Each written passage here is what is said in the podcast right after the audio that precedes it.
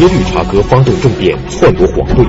可是，尽管他杀死了世宗皇帝，但却没有能够坐上皇位，这究竟是为什么呢？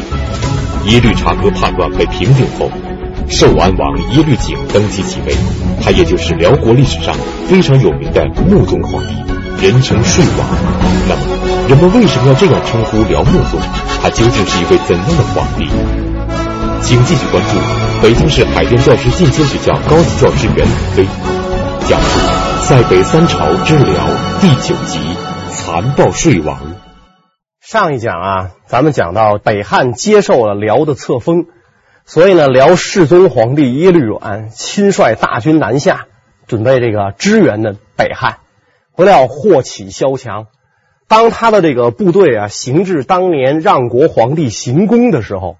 他呢，这个大军驻扎下来，呃，祭祀自己的父亲，也就是的这个让国皇帝耶律倍。结果，这个在这个祭祀之后呢，君臣举行宴会，宴会上大家都喝的这个酩酊大醉，呃，皇帝呢和大臣们一干大臣都喝的醉醺醺的，就是入睡了。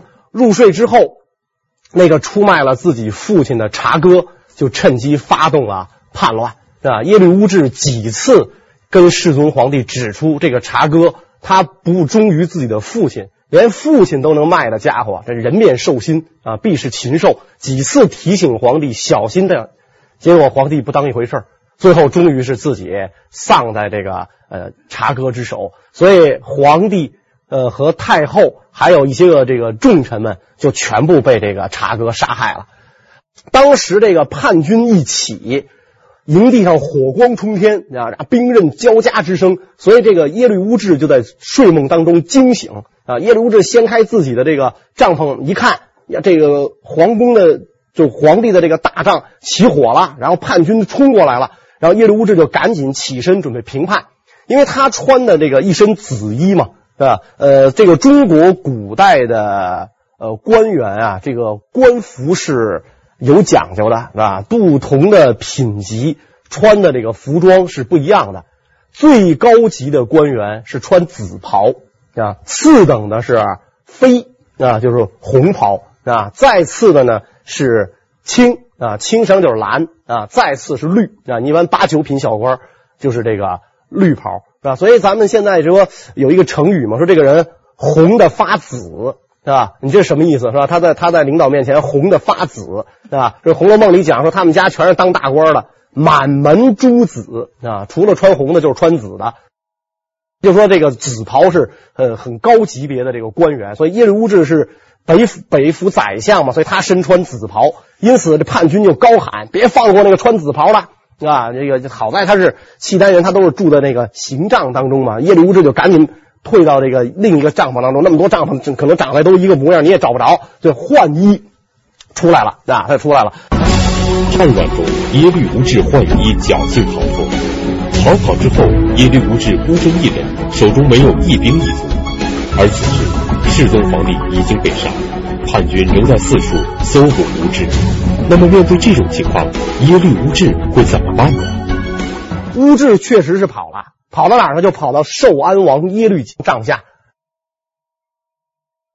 察哥呀，在杀害皇帝之前，发动这个政变之前，他也是想找外援啊。那么当时他找外援，他找到了谁呢？就找到了这个辽太宗的长子寿安王耶律璟啊，就找到他，想让这个寿安王啊跟他一块儿呃叛变。结果呢，被寿安王拒绝了啊，所以察哥呢就联合了另外一帮，就是呃资历不这么高的契丹贵族啊，不是那么没有那么寿安王那么高资历的契丹贵族发动叛变，结果成功了啊。耶律乌质跑到寿安王帐下，乌质就跟寿安王讲啊，说你赶紧起兵平定这个叛乱啊。寿安王说。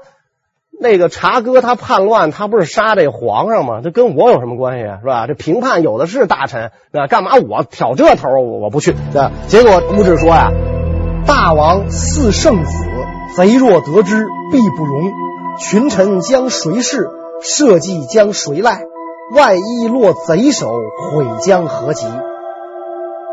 乌质说呀：“大王系太宗长子，你可是太宗皇帝的长子。”叛贼绝不会容你啊！因为这个察哥叛乱，他想当皇帝，他当年又联络过你，联络你，你又没接受，是吧？所以他要当皇帝，他现在最大的障碍就是你，你是太宗皇帝长子，如果你落在叛贼的手里，后悔不及，是吧？你现在赶紧起兵平叛，江山社稷赖以保全。寿安王一听有理。是吧？我不能落在叛贼手里，是吧？所以先下手为强。寿安王赶紧整顿本部军马，是吧？我们讲，因为这个契丹，他基本上每一个这种宗室诸王手下他都有部队，是吧？所以他立刻整顿本部军马，跟耶律乌质合兵一处，就向这个叛贼的这个老巢就攻来了。察哥这个时候已经就得手了吗？皇帝都被杀了。察哥得手之后的第一件事，就是进这个。行宫搜罗宝物啊！你可见这个人的政治抱负怎么样，是吧？他当皇帝的目的是是为了什么？那他进行宫搜罗宝物，哎，他带着这个自己的。呃，妻子一块儿去的嘛啊，结果进了这个行宫之后啊，哎，就拿到了一个玛瑙杯啊，看到了一个玛瑙杯，爱不释手啊啊！此稀世之宝，今日归我所有，得意的不得了，是吧？这底下跟他奏事儿，大王耶律乌质没得着，待会儿我我没玩够呢，是吧？拿着这杯子就且且耍呢，是吧？哎呀，这稀世之宝今天归我所有了。他的妻子的觉悟都比他高得多，是吧？他妻子看他爱不释手的玩这个杯子，就跟他讲啊，说寿安王乌质都在。啊！我等命尚难保，要此物何用？是吧？那那你该逮的那俩人，你还没逮呢，你没事你老玩这杯子干什么呀？是吧？我要此物何用？是吧？你不知道玩物丧志啊！结果这个察哥说，寿安王年幼无知，根本就不用害怕他。说乌质跑就跑了呗，他手下就几个，就几个听差的，就几个奴仆，是吧？他俩能怎么着？甭怕啊！接着我我玩这杯子，当然他不止这一个杯子玩这么半天了，反正好多很多宝物啊，还那检验宝物的时候，底下来。报说这个寿安王和这个耶律乌质啊，这个率兵打来了。那茶哥一看大事不好，匆忙杀死了这个辽世宗的皇后，然后领人马出阵，面对这个耶律乌质和寿安王带来了千军万马。茶哥就心里就发抖啊！他没想到啊，这平叛的势力这么强大，是吧？我本以为我一一下这个杀死了皇帝，擒贼先擒王了，是吧？我就应该在这个灵柩前继了位了。没想到这个平叛的人马这么多，是吧？这个平叛的军队又齐声高喊，是吧？尔等谋逆，弃甲投刀者不杀，顽抗者必死。茶哥手下人马一听啊，哟，我们一不留神成叛匪了。茶哥冲进去杀皇帝的时候。茶哥手下的这帮，尤其小兵，他未见准知道发生了什么事，是吧？没准茶哥还对外宣传自己是在平叛，没想到现在被包围了，大家一喊哦，我们成叛军了，是吧？啊，而且给我们指出了两条活路啊，指出了两条路。第一条路是弃甲投刀者不杀，是吧？你把刀扔了没你事儿，是吧？第二条路是顽抗者必死。那当然了，大家很聪明，都选择了第一条路，是吧？就弃甲投刀者不杀，咵，那刀全扔那儿了啊，跟那站着，我不抵抗了。所以这样一来的话。这个茶哥一看呀，寡不敌众，这个麾下的这个兵士所剩无几的情况下，就玩出当年树律太后玩那招，把这个被抓住的百官及其眷属推到阵前做人质，是吧？放我一条生路，是吧？或者你们弃甲投刀，如果不然的话，看见没有？是吧？你们的这个，你们有人质在我手里，包括这些眷属啊，我一个一个全把他们宰了，是吧？你们赶紧，是吧？结果这个这样一来的话，这个寿安王和耶律乌质一看，是吧？投鼠忌器嘛，是吧？有家属啊，有这个人质啊，在人家手里啊，只好退兵。但是退兵了，可毕竟是把这个呃察哥的这个叛军呢，就包围住了，团团围住，是吧？你是插翅难跑，所以双方都在想招。是吧？寿安王和这个耶律乌质这边想，怎么能够不伤害呃人质，消灭叛贼？这个茶哥那边的就就动尽心思，就想我怎么能尽快突围？就在耶律察哥和寿安王僵持不下之时，察哥扣押的一个人质为他想出了一个办法，打破了僵局。那么这个人质究竟为察哥出了一个怎样的主意？这个办法能够帮助茶哥突破重围吗？茶哥扣的一个人质啊，就是这个林牙啊，林牙这个是契丹语，用咱们呃汉话讲就是翰林啊，就是翰林。那这样的人肯定是一肚子学问，是吧？这个饱读诗书的这样的人，所以这个林牙就跟呃茶哥就说了就这么样一番话：不有所废，寿安王何以兴？及此为辞，犹可以免。不有所废就没有所兴，是吧？寿安王是太宗长子，他现在当皇帝，为什么呢？因为你把世宗杀了呀，所以你这么着跟寿安王讲，没有我杀了世宗，能有你小子当皇帝吗？是吧？能有你的今天吗？所以这样一来，寿安王会念及你杀皇帝的大恩，是吧？他就会放你一条生路。哎，察哥这个时候已经就已经那么一一脑袋酱子了，是吧？哎，谁说点什么，他都觉得给我指一条生路。茶哥一拍大腿，诚如公言，谁愿做使者？这人家说我愿意去，是吧？那我给你提出这个，当然我去了，是吧？我去了，那之后那就那那你就甭管了，是吧？反正我愿意去，啊。然后这个茶哥非常信任这位，那那您去吧。去了之后呢？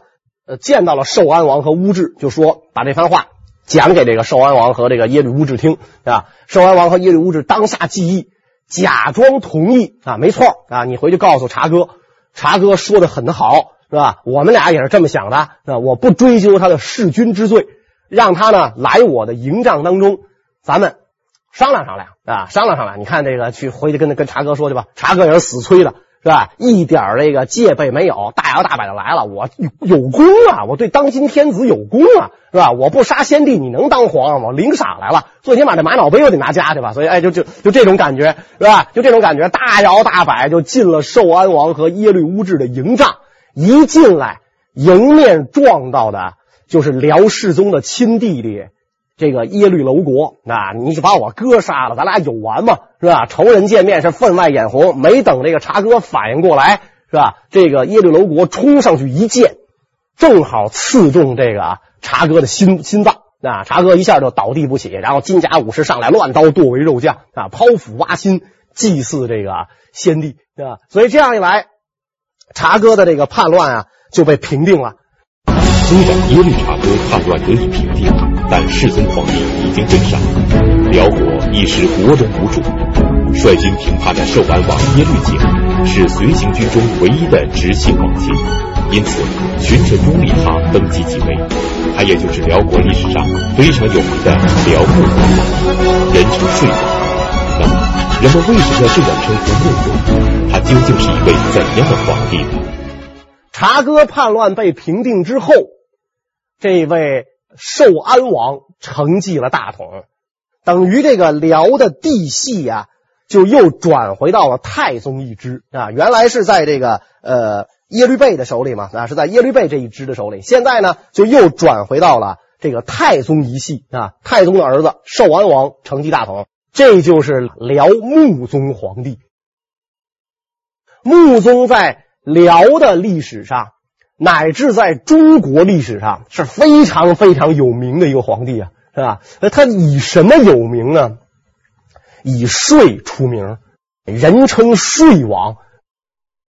他巨能税，是吧？哎，巨能税的原因是什么呢？是因为他巨能罪，是吧？他醉了，他可不就叫税吗？是吧？他醉了，可不叫税吗？如果我们翻看辽史啊，这个穆宗皇帝十八九年的天子当下来。辽史穆宗本纪五千字出点头，是吧？您说您十几年天子当下来，怎么就写了五千多字？写他就写了五千多字。这五千多字里边，穆宗出场的地方实在是不多啊，为人很低调，是吧？他既不怎么亮相，是吧？出场的地方不多，看到的最多的词儿是什么呢？喝酒。史书上记载。他在这个宫廷里啊，设置了专门的酿酒机构啊，宫里专门有酒作坊啊，给他酿酒。只要遇有节日及国事活动，他就设宴豪饮啊，呃，逮点事儿他就他就喝酒啊。这个呃，今天呃，牡丹或或者什么东西提前开花了哈，来来来来喝三天是吧？哎，然后这个这个明天这个哎，比如说这个。呃，出现了这个什么什么祥瑞吧，是吧？这这降降雪了啊，五谷丰登，好好好喝三天，是吧？哎，有点事他就他就喝，是吧？醉了醒，醒了喝。呃，他的他保持的记录是连喝九天，连着喝九天，豪饮呐，那是喝大酒，是吧？不是说咱那个呃那三钱小杯子喝三杯咱完了，不不是，是吧？豪饮啊，通宵达旦的那么喝，是吧？记录是连着喝了九天。啊！只要听说哪位臣下家中有好酒，立刻临幸啊！说你们家有好酒，甭着急，不用打广告，皇上马上登门了，是吧？皇上的那个那个那耳朵灵着呢啊，然后就开始在这儿是啊，这觥筹交错，大醉方归，是吧？一定得喝醉了啊，然后这个最终。你们家不是有好酒吗？他一喝多了嘛，喝多了他就随意赏赐啊，给这些个大臣啊加官进爵啊。这个有一次他到一个大臣家里喝酒啊，这个这个人当时这个人是个武将嘛，那他到这武将家喝酒，喝高了啊，喝高了之后特别高兴，这个酒非常好，是吧？张嘴就赏赐你这个黄金百两啊，彩缎百匹，是吧？然后这个怀孕的母马一百匹。是吧？这个这个，就这这些好东西，随口就赏赐，是吧？然后给你一个多大多大的官职。问题是，他这个旨意都是最终发的，是吧？他醒了，他不认账了，是吧？你比如说这个，你比如说我我到这个呃某某嘛这个一某一个大臣家里去，那我就喝酒，我喝多了，喝多了非常高兴，你这酒真好，是吧？你太忠心了，是吧？我已经我这时候已经在昏迷状态了，喝多了，是吧？明天你就是宰相了，啊？等一醒发现不好意思。上礼拜我还封了俩宰相呢，是吧？那还没落实呢，啊，你你先排着吧，啊，你先排着吧，是吧？哎，你先排着吧。那你想，这大臣不怀恨在心啊，是吧？你白糟蹋我一顿好酒啊，是吧？我为什么我为什么这苦心巴力的给你巴结这好酒啊？我就听说您有这么一个特点，您喝高了爱给人封官，是吧？我就想这好事扒拉到能能落到我身上，结果没想到这好事太多了，这落到这好事的太多，皇上逮着好酒他就去。所以你这样一来的话，这。这些大臣呢，特别的对皇上、皇爷子、皇这个对这个皇上等于怀恨在心啊。君无戏也啊，您是金口玉也，您这可倒好是吧？一张嘴给我一宰相是吧？我这好，我就美了一晚上是吧？我就美了一晚上。您这一晚上呼噜呼噜的好，我这一晚上高兴的没睡。天亮您告诉没这么回事是吧？你你气人不气人这玩意儿是吧？所以这个穆宗皇帝啊，他也觉得这个呃有点不好意思了。他跟傻大臣说：“他说朕在醉中处事有乖。”不得取从，酒醒后可复奏。我呀，喝多的时候啊，我净糊里糊涂，是吧？我说话也胡说八道，是吧？我说的什么呀？不得取从，你们别听。等我酒醒了之后，你们复奏。问题是，他没醒的时候啊，对吧？他醒了就又喝，对吧？他只要这个一睁开眼啊，这手一下意识的就去抓酒杯，是吧？只要一醒了他就喝，是吧？这这这一喝就大，是吧？所以他没有醒的时候。辽穆宗耶律璟嗜酒无度，整日酒醉不醒。可是他毕竟是一国之君，每天这样醉生梦死，辽国的朝政怎么办？偌大的国家，谁来治理呢？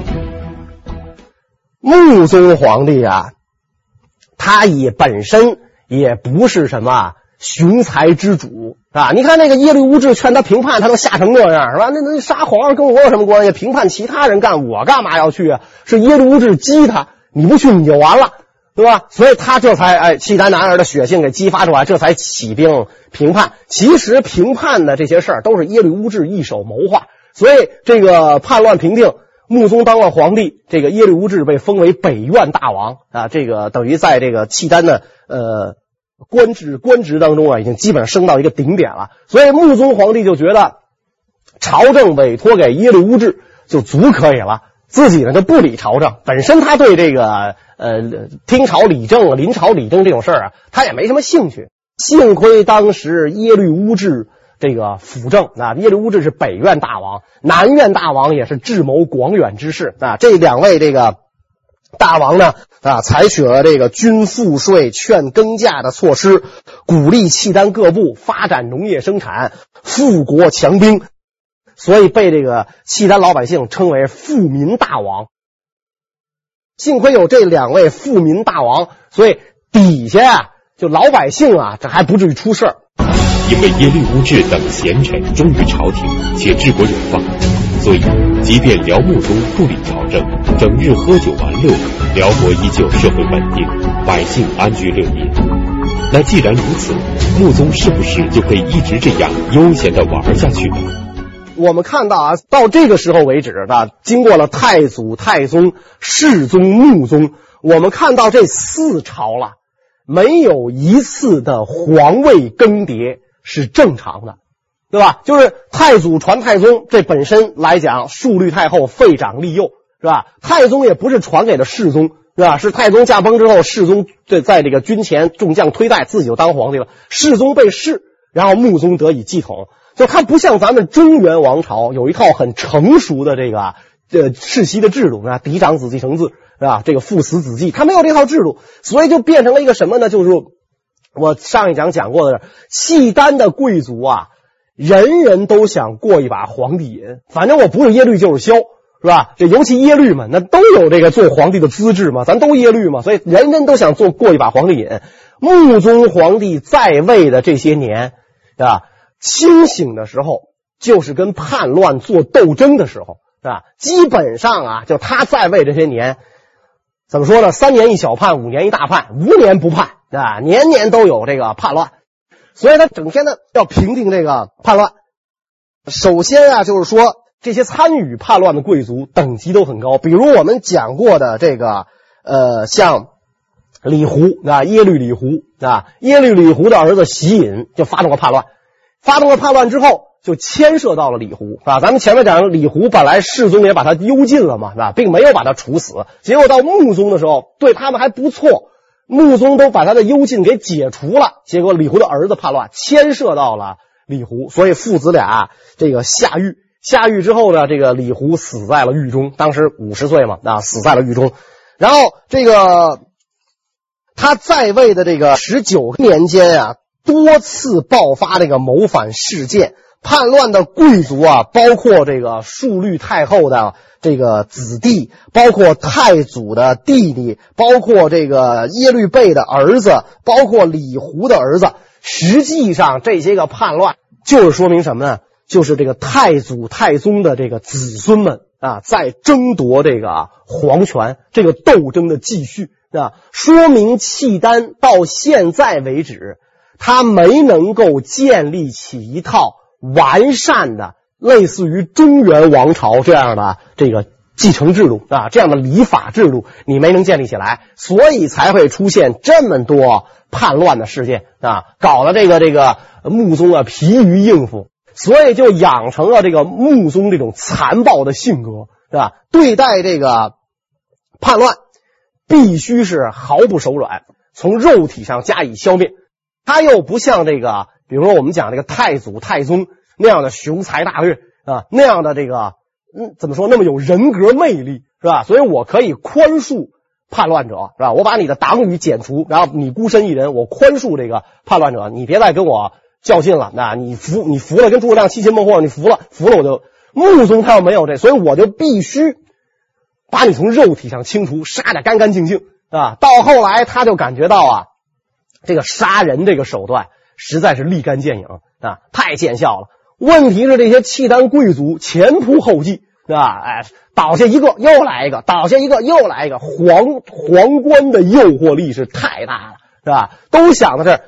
他被杀，因为他笨啊，他事不机密啊，他一不留神被杀了。这事要换了我，肯定没事，就是我也死了，我死了，别人还觉得他也笨，是吧？所以他前仆后继，因此这个，你想他为什么他整整天酗酒啊？啊，这个等于也是那种一种借酒浇愁啊，啊，这帮人怎么不怕死啊？怎么杀不完呢？是吧？没有，你们有个头没有？你累不累？你老叛乱是吧？我杀人都杀累了，你被杀的你不累？你说这个是吧？你这这，所以他这样这样这样的一种感觉啊，这样的整天的要平定这个。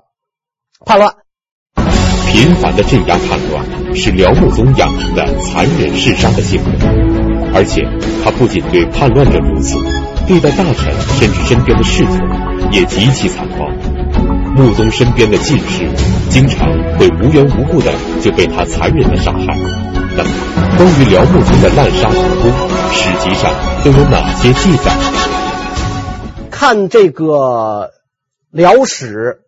穆宗本纪啊，最多的字儿是罪和杀啊，杀他杀什么人？他就是杀这些个呃，他身边的人，还有这个大臣啊、进士和大臣。他杀人有一些例子是吧？比如说，呃，公元九百六十三年的正月啊，一个给他放养这个百兽，就是放兽的奴隶被杀掉了。三月又杀了一个放鹿的，并且。枭首示众啊！不知道这人犯了什么错误啊？就就就枭首示众。六月又杀了一个养这个小动物的啊！十二月又杀了个养猪的啊！你说你贵为天子，你要跟这帮人较什么劲呢？是吧？哎，杀养鹿的，杀养猪的，是吧？哎，他就就就杀这些人啊！你说就咱按照咱们现在的话讲，你掉价不到不掉价是吧？你贵为天子，你自己还亲自动手，连刽子手都省了是吧？你你还自己亲自动手上去干这个是吧？他有罪，宋交有司是吧？如果你觉得他有罪，宋交有司，该怎么处理？怎么处理是吧？您这可倒好，自己亲自动手，而且人家也没什么罪过是吧？举这么几个例子，滥杀无辜有些例子，比如说契丹的这个皇家呀，放养了很多鹿啊。这那那天辽穆宗一时兴起啊，不知道他是，反正他他这个清醒头也不多啊，不知道他那天怎么醒了，那一时兴起就去检点这些个鹿啊。我我检点检点我这鹿，一检点发现这个鹿的这个。缺了，少了。那我我你比如我应该是一百只，现在九十七只，少了三只啊！也不知道皇上怎么有数啊？你说他一天到晚醉醺醺的，这养多少鹿，他怎么会有数是吧？他就愣说少了，你也没辙。皇上说少了，皇上一说少了，立刻七个养鹿的人全部被杀死啊！杀死之后啊，皇上把他们的首级砍下来，在这个地方筑一座土丘，脑袋摆在这土丘上。示众啊，谁也不许给他们收尸啊！就因为少了几头鹿，还不知道这几头鹿啊是真少还是假少。有可能皇上喝高了，他数错了，是吧？那不管，那立刻这几个人就就杀了啊！还有一次，皇上用餐啊，用餐的时候呢，这个那个给他上餐具的那个侍从动作慢了一点。是吧？皇上拔出随身携带的匕首，一下就把这侍从给刺死了啊！就就因为给他上餐具动作慢了一点，就一点弹丸小事是吧？哎，马上啊就给这个刺死。呃，辽穆宗啊，酒醒的时候，他更多的时候就喜欢打猎嘛，啊，就是皇上打猎的时候，他不是一个人在打，是吧？很多这个侍从啊要帮助他，啊，比如说把这个猎物啊赶进这个圈里来，有一个侍从动作慢了，结果呢造成这个猎物漏网。皇上居然把这个侍从处以炮烙之刑，是吧？商纣王才用这种酷刑啊，是吧？那铜柱子烧烧烫，把你绑在上面，活活烫死，啊？就用这种这种酷刑来处理这个呃进士，是吧？一个呃，就说一个侍从啊，呃，回呃回家，那这个家里可能是妻子啊还是什么人病了啊？这个侍从回家，回家呢，呃，可能是没跟穆宗皇帝请假。穆宗皇帝听说了这件事之后，就派人追到这个侍从的家，把他的妻子杀死，并且蒸熟了给这个侍从，是吧？你不是说你媳妇病了吗？是吧？那行，我给他治治吧，是吧？怎么治？我让他永远不得病，是吧？高温不消毒吗？把他蒸熟了，是吧？哎，蒸熟了，是吧？哎，所以这样的话，你看这个这个，就说在中国历史上说，我们见过暴君，是吧？没见过这么暴的君。是吧？就说这个这个这坏人咱见过，这么坏的咱没见过，是吧？这个喝多了之后随意的杀人，杀的太多了吧？他有的时候酒一醒啊，他自己也稍微的感觉有那么一点点不好意思，是吧？就是我杀人杀的确实是呃稍微多了一点儿，那他也感觉有一点点不好意思，所以他这个假惺惺的说了这么一番话啊。他怎么说呢？有罪者法当刑。朕或四怒，滥及无辜，卿等切见，无或面从。就是说呀，底下的这个百官也好，侍从也好，有罪是应当这个啊动刑哈。但是呢，我有的时候就随便的就发脾气啊，暴怒啊，滥及无辜，我会我会这个伤害无辜啊。所以你们啊，大臣们，你们要劝谏我啊，要劝谏我，呃，不要屈从啊，不要说就是呃，我传达了什么旨意，你们都执行。所以群臣啊，都进谏他啊，特别是殿前都点检耶律夷腊葛这个人呢，殿前都点检啊，这个人是就相当于禁军的总司令嘛啊，他也有手手握兵权，所以耶律夷腊葛呢，见到这个皇上滥杀无辜，就要劝谏。有一次啊，这个一个给皇上养野鸡的，那就是雉鸡啊，给皇上养养这个的人，这个把这个雉鸡啊，是一不留神。给受弄伤了，那弄伤了很美很美的这个这个雉鸡给弄伤了，弄伤了之后，他知道自己小命保不住了，知道自己小命保不住，他叫逃亡嘛。那我不能等着皇上杀我，就跑跑，被皇上逮着了。跑啊你，是吧？弄伤了我的这个这个雉鸡，你还敢跑？逮着了，逮着之后就要杀啊！所以这个耶律伊拉葛就赶紧跪下来替这个人求饶啊啊！说他有罪，罪不当死啊！他虽然有罪，不就弄伤一只鸡吗？这算什么呀？是吧？罪不当死，就是陛下千万息怒，是吧？这个这个暂息雷霆之怒，你不要杀他。辽穆宗听都不听，就把这个呃放鸡的这个人啊杀死了。杀死了之后，是吧？这个就把这耶律伊拉葛叫来，指着这个被杀的放鸡人的这个尸体，跟耶律伊拉葛说：“收下你故人的尸体吧，是吧？你不是你不是劝我别别杀他吗？说明你跟他有交情啊，那是你朋友。好，现在你可以把他尸体拿走了，是吧？你去给他这个这个怎么说啊？”安葬吧，啊，你就养送终去吧，啊，发送发送他吧，你你拿走吧。你想这耶律伊拉格得气到什么程度，对吧？哎，得气到我是殿前都点检，是吧？这个一国的相当于这个在中原来讲，这相当于禁军总司令，是吧？手握重兵，这么的羞辱我，啊，那你想想，这个群臣啊，得有多么的这个寒心呢？辽穆宗随意处死身边的侍从，这使得很多人对他怀恨在心。而他不留情面的羞辱国家政权，更是使自己众叛亲离。那么，穆宗这样恣意妄为，最终会导致怎样的后果呢？穆宗皇帝身边的侍从常年生活在恐惧之中，是吧？你不知道什么事儿，这小命都保不住，是吧？这属于动辄得咎，是吧？你也不知道说，你说我再小心的奉迎，您关键不知道这位爷什么时候。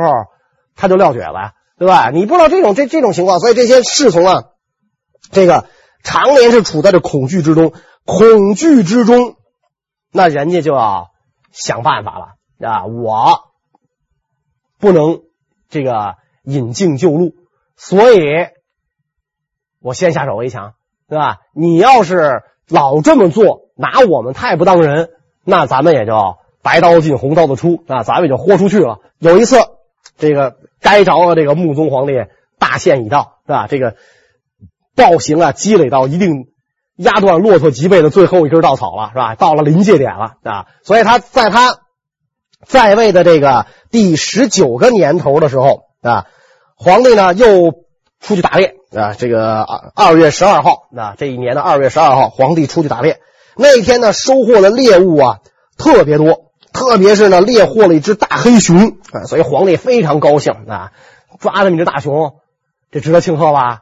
这得喝吧，是吧？于是群臣开始通宵达旦的这个宴饮啊，喝了个烂醉。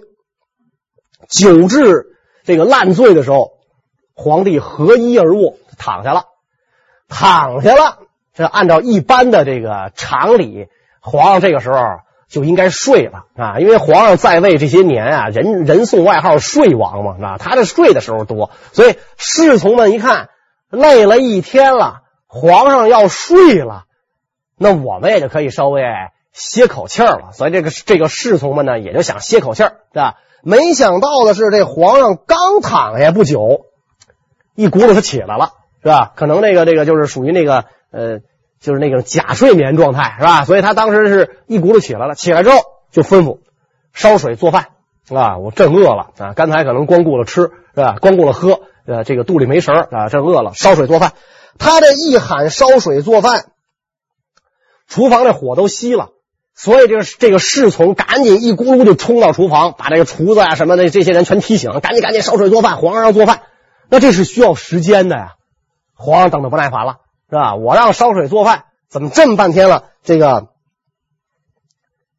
你们这些狗奴才等着，我把你们一个一个全杀光。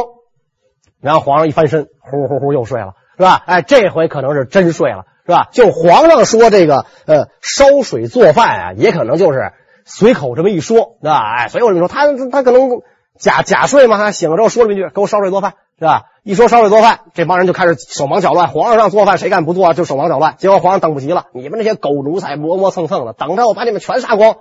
皇上这句话说完就忘了，是吧？他这样的话，一天可能是吧，说三百六十遍都不止啊。他天天嘴嘴嘴挂在嘴边就杀光杀光杀光。然后皇上关灯，是吧？一翻身睡了。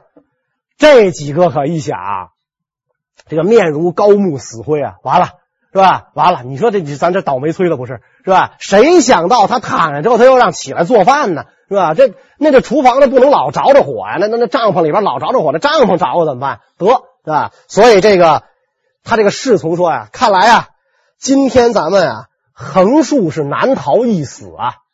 怎么着是吧？怎么着？前情往事全想起来了是吧？咱们都有家里的亲人死在这暴君之手。啊，那会儿那个可能这这这些个工作呀，他也是世袭啊，都是顶替的啊。就是说，哎，你爸爸被杀了，儿子进来伺候皇上，是吧？哎，都是这这样，咱们都有亲人死在这暴君之手。今天横竖一死，打死太子也是死，撕碎了龙袍也是死，干脆咱杀了这个暴君，为天下人出口恶气，咱就是死。咱也值了，是吧？咱把皇上弄死，啊，死也值了，啊！这仨人一合计，一拍大腿，就这么干，对吧？于是，有的人呢就出去备马，啊，有的人就怀揣利刃，就走进了这个穆宗的帐中，啊，暗杀穆宗啊，易如反掌，啊！皇上这儿背对着帐房，呼呼呼正那儿高睡，啊，三个人扑上去，乱刃齐家，啊，这个穆宗皇帝。就被刺杀了啊！就被刺杀了，时年三十九岁啊！正是因为他嗜酒无度、残暴虐杀，所以辽史啊，这个当然这辽史是元朝人写的哈，对他的评价给了四个字特别有意思：死其宜哉！死的太好了，是吧？哎哎，死的正是时候啊，是吧？死其宜哉，终于死了，就这种感觉，是吧？你可算是死了，是吧？这个穆宗一死啊，辽国的这个地位传承啊，就又出问题了啊！又出什么问题呢？辽穆宗嗜酒无度，体弱多病，所以穆宗皇帝啊不近女色，整天就喝酒嘛，是吧？整天都醉着嘛，是吧？那他老婆是谁都都可能都不认得，是吧？不近女色，所以他一死，是吧？膝下无子，没有孩子，是吧？没有孩子。那么辽穆宗一死，这个继位的新皇帝该是谁呢？这个问题呢，我们下一讲再讲。谢谢大家。